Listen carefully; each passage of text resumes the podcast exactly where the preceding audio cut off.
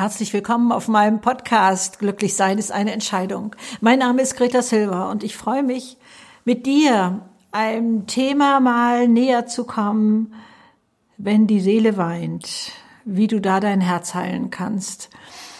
Ich glaube, keiner ist davon verschont. Und wir reden hier von etwas, was viel tiefer ist als Wut oder Enttäuschung oder Hilflosigkeit, sondern so ein dauerhafter, schreiender Schmerz.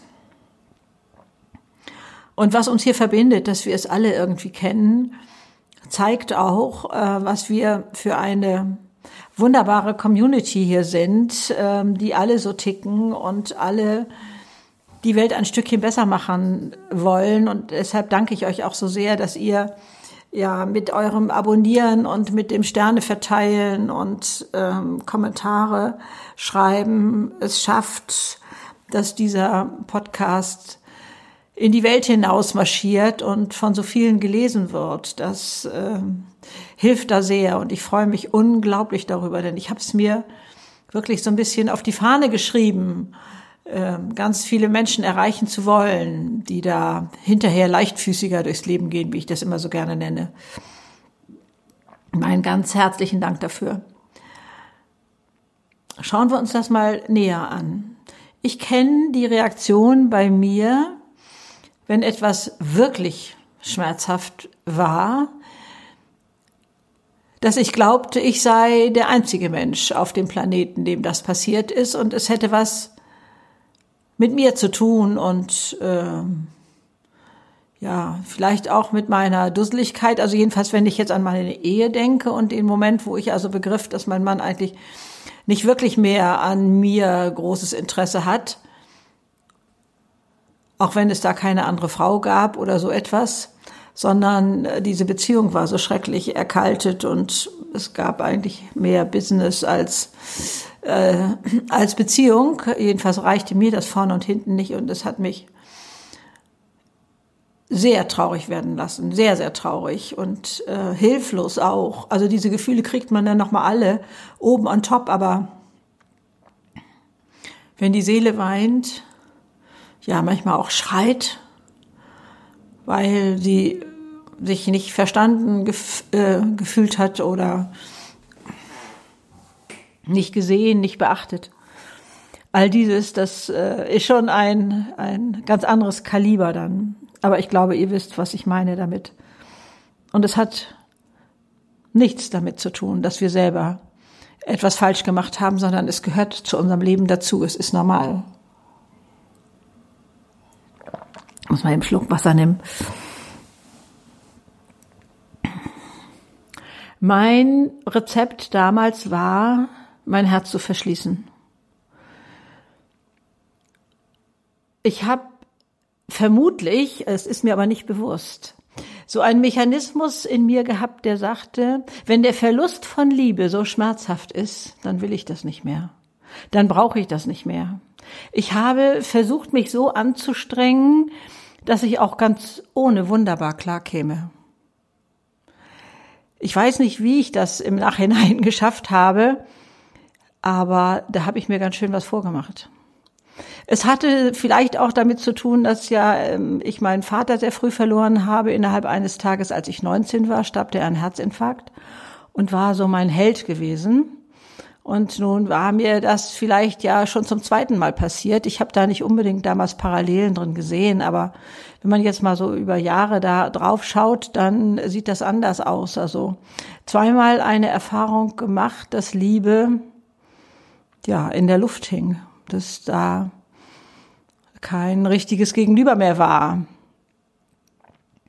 was diese Liebe entgegennehmen konnte oder die bei meinem Vater sicherlich konnte, aber bei meinem Mann ja, sagen wir mal, achtungsvoll entgegennahm. Vielleicht ist das eine Formulierung. Ich war in meinem Leben zweimal in Japan und äh, habe da etwas ganz Wunderbares kennengelernt ähm, bei einer Teezeremonie, ist ein Gefäß ganz besonders wertvoll, wenn es mal zerbrochen war und mit Gold wieder ja, geklebt, sage ich jetzt als Nichtfachmann, äh, wieder gekittet oder äh, verbunden wurde, das macht diese Schale besonders kostbar. Da gibt es richtig eine Kunstrichtung, ähm, Kintsugi, ob ich das jetzt richtig ausspreche, weiß ich leider nicht. Das ist in Japan wirklich perfektioniert worden und macht etwas deutlich, was uns, glaube ich, nicht bewusst ist, dass es danach schöner werden kann, dass durch die Heilung, die dann passiert, das Gefäß hinterher kostbarer ist, als es vorher je war. Wenn man selber in dem Schmerz ist, möchte man so etwas nicht hören. Hätte ich auch nicht akzeptiert, ganz ohne Frage. Heute kann ich das, heute könnte man mir das auch sagen, wenn ich gerade wieder in einer Situation bin, denn die kommen ja häufiger im Leben, die gibt es ja nicht nur einmal. Ähm, heute würde ich das akzeptieren, aber nun bin ich mit meinen 72 ja auch äh, an einem Punkt, wo ich ähm, zurückgucken kann auf das Leben und weiß, was da alles gewesen ist. Also mein Herz zu verschließen und zu sagen, da kommt nichts mehr ran und ich brauche das auch nicht mehr und so, mag eventuell ein Hilfsmittel sein für den Anfang. Ich kann mir vorstellen, dass das erstmal so eine Art Automatismus bei mir ist. Aber das darf nicht so lange dauern wie bei mir, sondern man kann das schneller erkennen lernen und bei mir war der Weg, dass ich es erstmal anerkennen musste. Ja, das ist in meinem Leben passiert. Das war der erste Schritt, überhaupt handlungsfähig wieder zu werden und, und daraus etwas erkennen zu können. Vorher war ich da wirklich blind. Mittlerweile weiß ich auch zu unterscheiden, dass das Herz eigentlich gar keine Angst hat und keine Angst kennt, das versteht eigentlich dieses System, sondern es ist unser Verstand, der uns davor bewahren will und der uns da schützen will und der, der meint, ähm, macht das nicht nochmal. Und wir gehen faule Kompromisse ein. Die tun uns wieder nicht gut.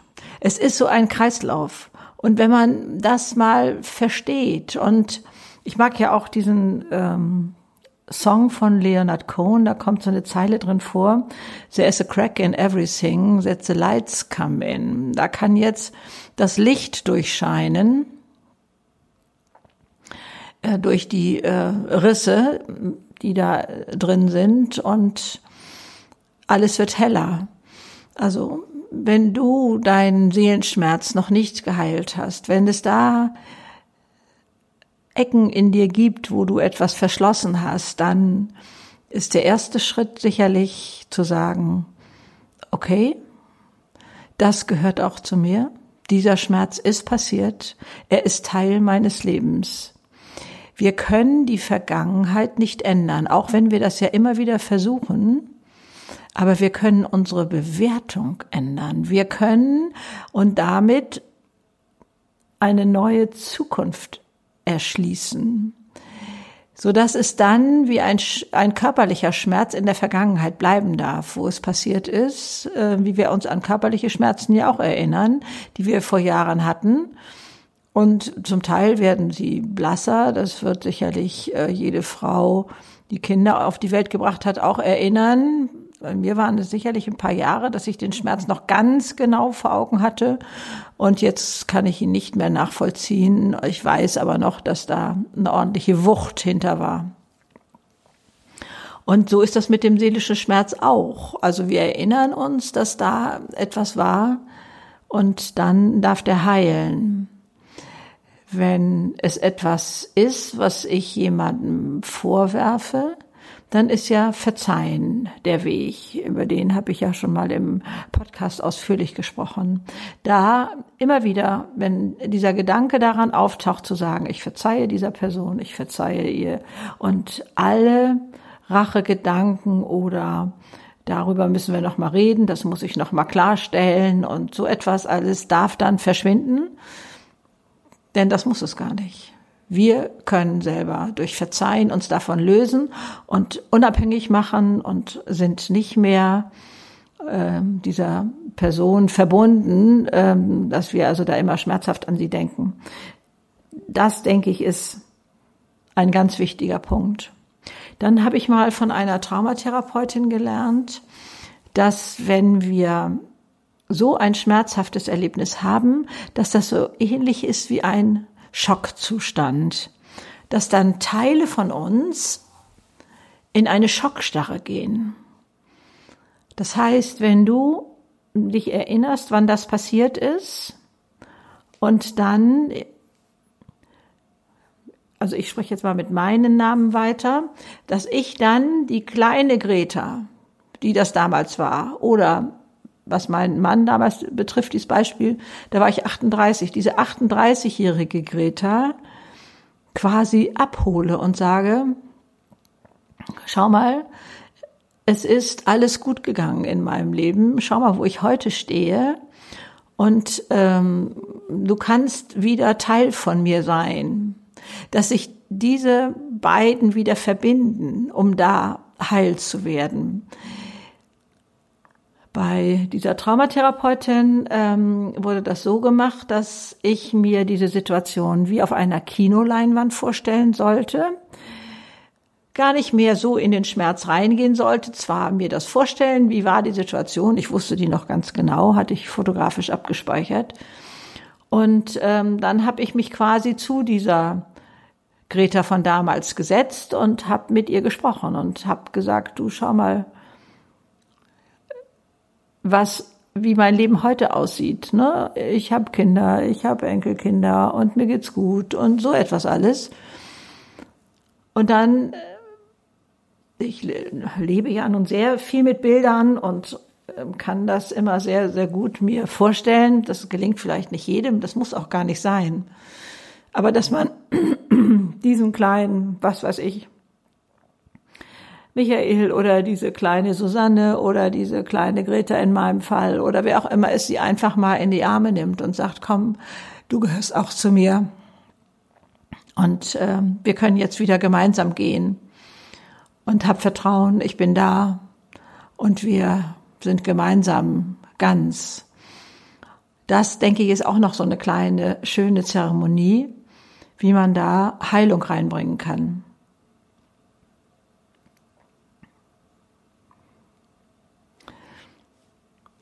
Was in diesem Zusammenhang mir noch unglaublich wichtig erscheint, ist, wie kostbar unsere Verletzbarkeit ist. Ich weiß, das ist etwas, was wir gerne loswerden wollen, wo ich immer dachte, meine Güte, wieso bist du denn so dusselig? Wieso fällst du immer wieder darauf rein? Und nun lern das doch endlich mal. Und ich wollte mich da gerne verhärten und, und äh, ja, eine Schutzmauer bauen, habe ich ja auch versucht und zum Teil ja vielleicht auch geschafft.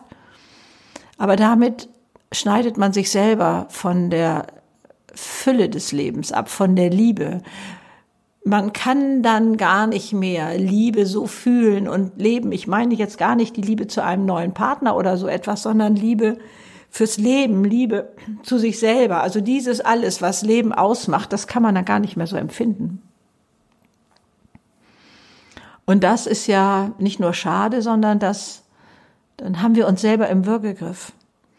Und ich verlinke unten mal einen TED Talk von Brené Brown, einer amerikanischen Forscherin, die über diese Verletzbarkeit so wunderbar gesprochen hat. Ich habe auch mal äh, in einem YouTube-Film von ihr schon berichtet, den kann ich auch gerne mal verlinken, wo man erkennen kann,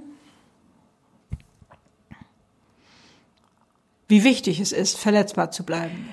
Ich habe meinen Kindern früher versucht es so zu erklären, Trauer schafft Tiefe, damit ganz viel Freude reinpasst.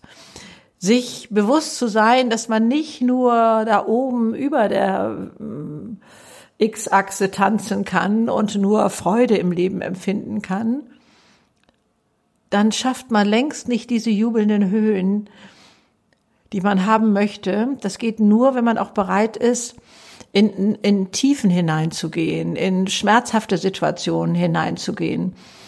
Und wenn man da die Kostbarkeit sehen kann, glaube ich, fällt es uns deutlich leichter.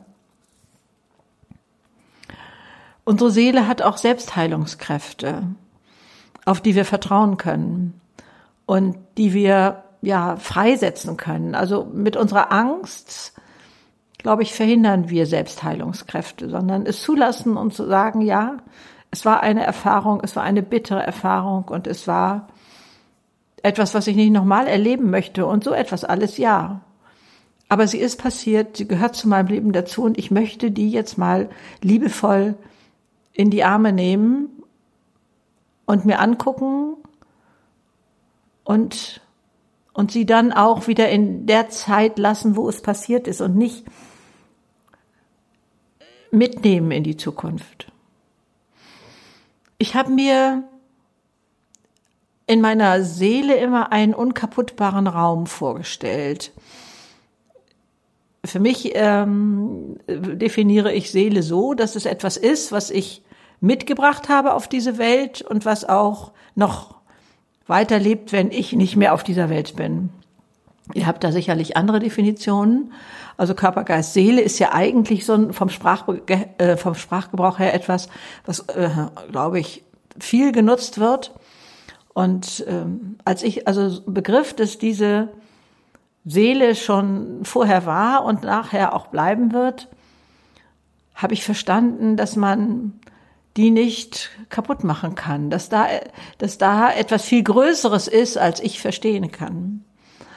Und sich auf diesen Raum zurückzuziehen, auf diesen unkaputtbaren Raum und zu wissen, ich habe meinen Wert in mir selber und der geht nicht kaputt, wenn da irgendeiner drauf rumtrampelt oder wenn da ähm, ich abgelehnt werde oder so etwas, sondern der Wert bleibt erhalten. Der ist in sich da und in jedem von uns, also in dir auch und dir dessen bewusst zu sein, dass du da etwas so Schönes, Kostbares hat, hast, was unkaputtbar ist, wo du dich immerhin zurückziehen kannst, wenn die Wogen hochschlagen. Aber das alles geht nur, wenn man bereit ist, dahin zu gucken.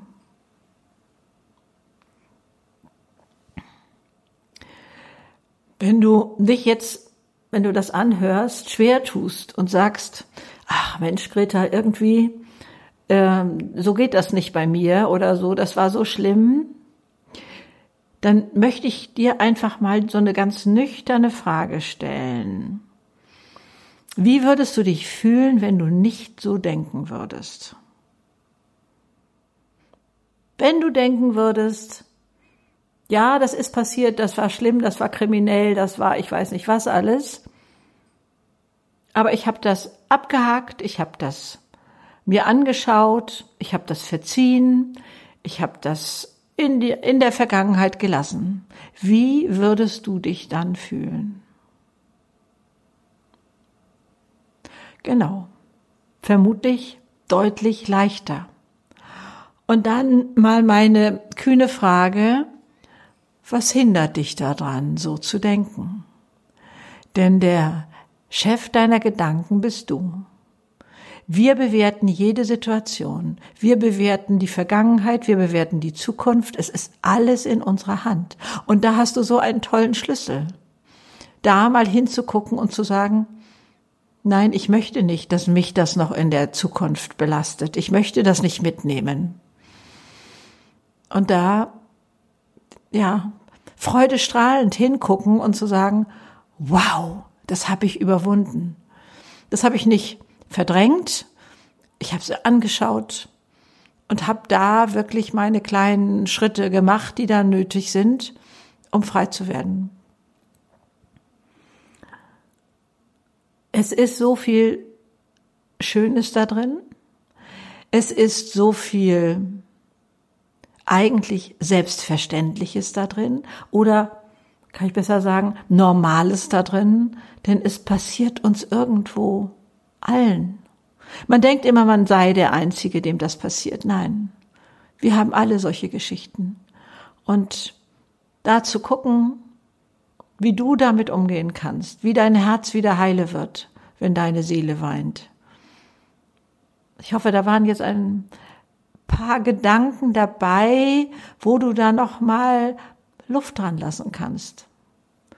Wo du erkennen kannst, meine Güte, kann das wirklich etwas Kostbares sein, so wie dieses japanische Gefäß? Kann das wirklich etwas sein, was mir so viel beigebracht hat im Leben, wo ich so viel verstanden habe, weil ich dadurch feinsinniger geworden bin anderen Menschen gegenüber und so. Auch nochmal ein, ein ganz spannender Aspekt. Also, wenn du Fragen dazu hast, stell sie gerne auf Instagram, denn da erscheint hier auch immer wieder der Podcast. Ich stelle ihn auch auf YouTube. Äh, auch da kannst du in den Kommentaren schreiben. Und wenn er dir gefallen hat, freue ich mich natürlich unglaublich, wenn du da äh, mit Sternen ähm, das zum Ausdruck bringst und Kommentare schreibst. Und ich lese sie alle. Ich bin immer ganz begierig. Ich kann ja beim Podcast selber auf die Kommentare nicht antworten, aber bei Instagram bin ich immer ordentlich dabei mit den Antworten. Also ganz viel Leichtigkeit wünsche ich dir, wenn du deine Herzensthemen anschaust, wenn du dahin schaust, wo deine Seele geweint hat oder immer noch weint oder weint, wenn es daran denkt oder wie auch immer. Ich glaube, da sind Sachen möglich, die du vielleicht jetzt noch gar nicht erahnst. Ich drücke dir alle Daumen dafür. Alles Liebe. Tschüss.